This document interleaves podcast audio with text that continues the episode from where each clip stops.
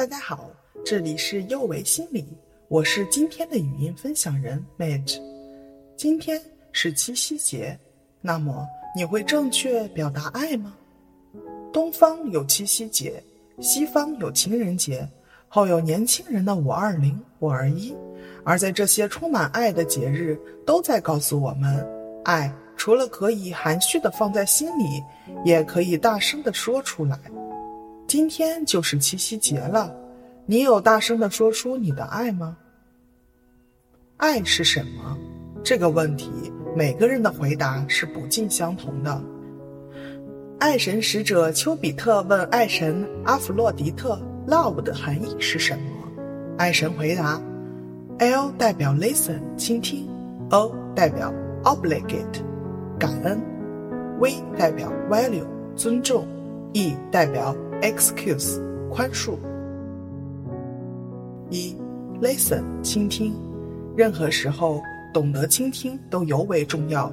只有认真的听到了对方，才能知道彼此所需，才可以更进一步的交流。我们的一天从睁开眼睛到晚上睡着，会说很多话。那么，你是否愿意花一些时间，认真的用心倾听爱人的话语呢？身边有很多个朋友在提到自己的伴侣时，会不经意透露出他不懂我，似乎懂你成了爱人间最难的事。其实不然，相处时彼此是否有认真倾听的时刻，哪怕每天只有短短的十分钟，这种全身心投入的交流也会事半功倍的。这只是第一步，也是爱情中的基本守则。二，obligate 感恩，在倾听之后，我想我们每个人都应该有颗感恩的心，感恩生命赋予我们的一切，感恩家人对我们的爱，感恩爱人的陪伴。当我们学会感恩后，就会慢慢的发现彼此的相处变得轻松而容易，因为我们不再会认为对方的付出是应该必须的，而是感恩对方的付出。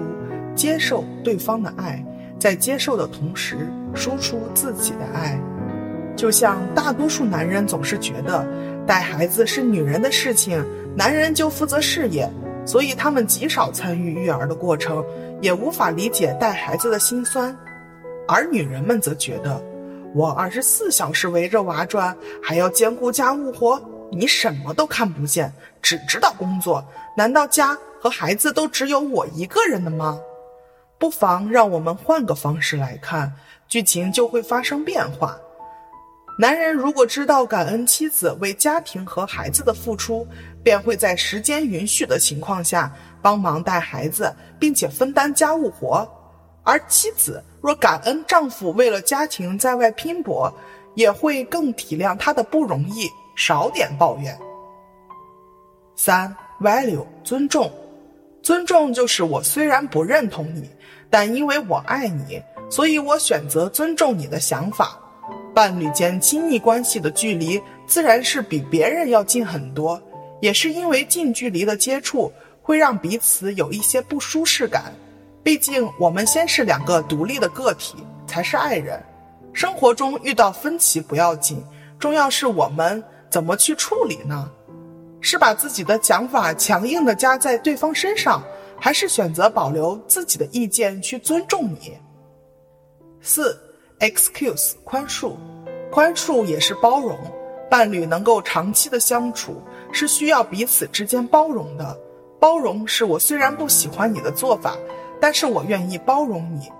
你随手乱扔的臭袜子，我明明很讨厌，但是我选择捡起来，温柔的说声：“亲爱的，麻烦你把袜子放在脏衣服篓里。”而在我无理取闹后，也仍然会得到你的宽恕。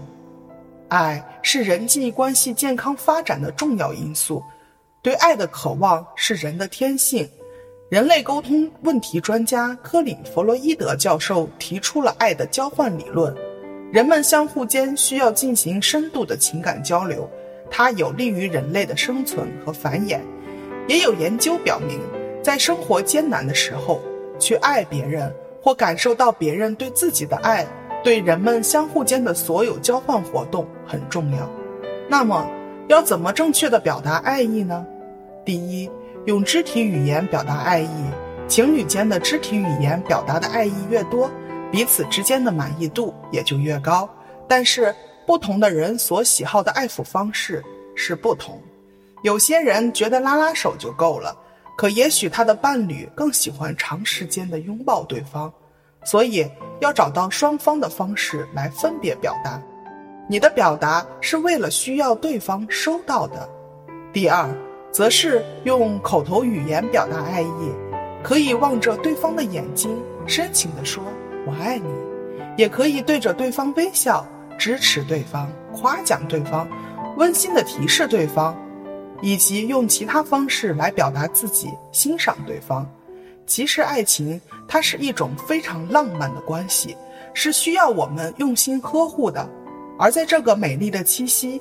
牛郎织女在用鹊桥相会的方式诉说彼此的爱意，那么你呢？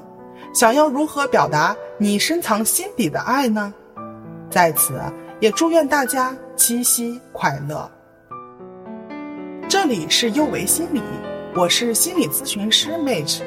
虽然我们只是心理学界的一个小树苗，但是我们努力做到最好，用真诚的态度。客观专业的方式，向每一位愿意关注我们的人，分享一切你想知道而我们又恰巧知道的心理学知识。请记得，不管你在哪里，世界和我陪伴着你。